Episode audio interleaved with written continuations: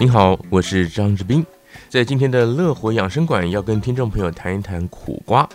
其实我在准备这一次节目的时候有点伤脑筋了，因为这个主题可以放在养生馆里面，也可以放在咱们另外一个单元乐活饮食店里面。但是既然以养生为主，我想还是摆在养生馆里面跟大家来聊好了。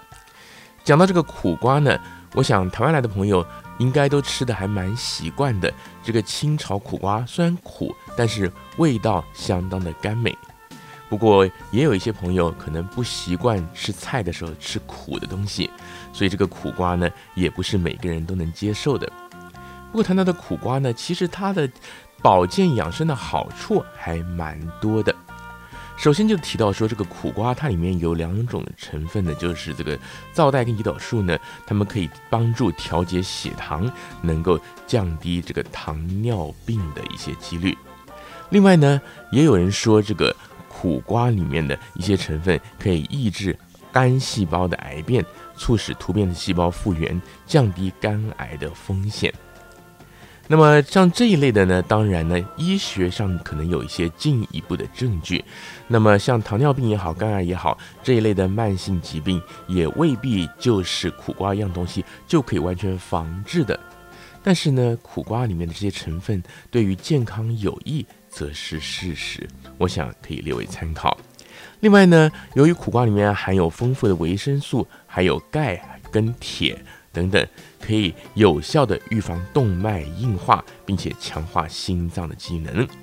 另外，苦瓜里面的苦瓜蛋白也可以增强人体的免疫功能，从而提高免疫力。另外，苦瓜里面也有奎宁，这奎宁有平衡体温的作用，可以清热消暑。另外还有很多朋友关心的美白，由于苦瓜里面含有很多的维生素、维他命 C，所以说呢，对于美白还有肌肤的保湿有相当大的帮助。另外呢，用中医的说法来讲呢，苦瓜可以养血益气、补肾健脾、滋肝明目。因为以中医的这个观点来说，我们大家也都很熟悉，说苦瓜是凉性的东西。那么当然讲到凉性的食品呢，有些人体质可能就不适合吃了。我们知道中医有讲的，有的人是燥热体质，有的人虚寒体质等等的。像是脾胃虚寒的人，还有像是孕妇，可能在服用苦瓜的时候呢，要稍稍留意一下。当然再次的强调，这个中医的饮食养生的观点跟西医的观点未必会相同，纯粹只是提供给大家做一个参考。那么苦瓜除了清炒以外，其实也有一些方式可以入菜，像是客家有一道菜就是相当受到欢迎的。呃，其实与其说是一道菜，应该说是一道汤，就是这个凤梨苦瓜炖鸡。其实这个菜呢也蛮简单的。现在市面上在华人的超市，不管像我住在北加州湾区，住在旧金山这儿，或者说在台湾呢，都不难买到这个瓶装的硬凤梨，就是腌好的凤梨。那么硬凤梨呢，像通常来讲，它那个里面就是黄豆跟凤梨浸泡在一起。你买这样一瓶之后，再用一些鸡肉或者说一整只鸡，然后再加上一些苦瓜，把它炖成汤，放一些小鱼干在里面炖，那个就是很有名的客家菜——凤梨苦瓜鸡。如果呢，你想要吃猪肉的话，也可以用小排骨放进去取代鸡，就是凤梨苦瓜排骨。那这个分量呢，可能你就要自个儿拿捏了，自己要尝尝看。不过值得注意的就是，像这样瓶装的这个硬凤梨呢，它的咸度蛮高的，所以说您千万不要说整瓶倒下去之后，然后苦瓜跟鸡或者排骨没有放到足够水，没有放到足够，可能味道就很咸。当然了，这个事后都是可以调整的。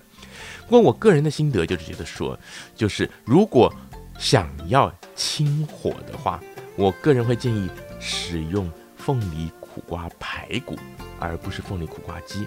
因为我曾经见过一个在旧金山湾区很知名的一个老中医，他是香港来的，他就特别提到说，这个鸡啊，鸡肉有发的作用，这就是为什么他就说很多那个病人啊、产妇啊，他们要补身的时候就会去炖鸡汤，因为鸡可以只能说就是你讲补很补或者很发。那如果是想要降火气的话呢，你再搭配上这个鸡，也许呢。这个功用上就会差一截。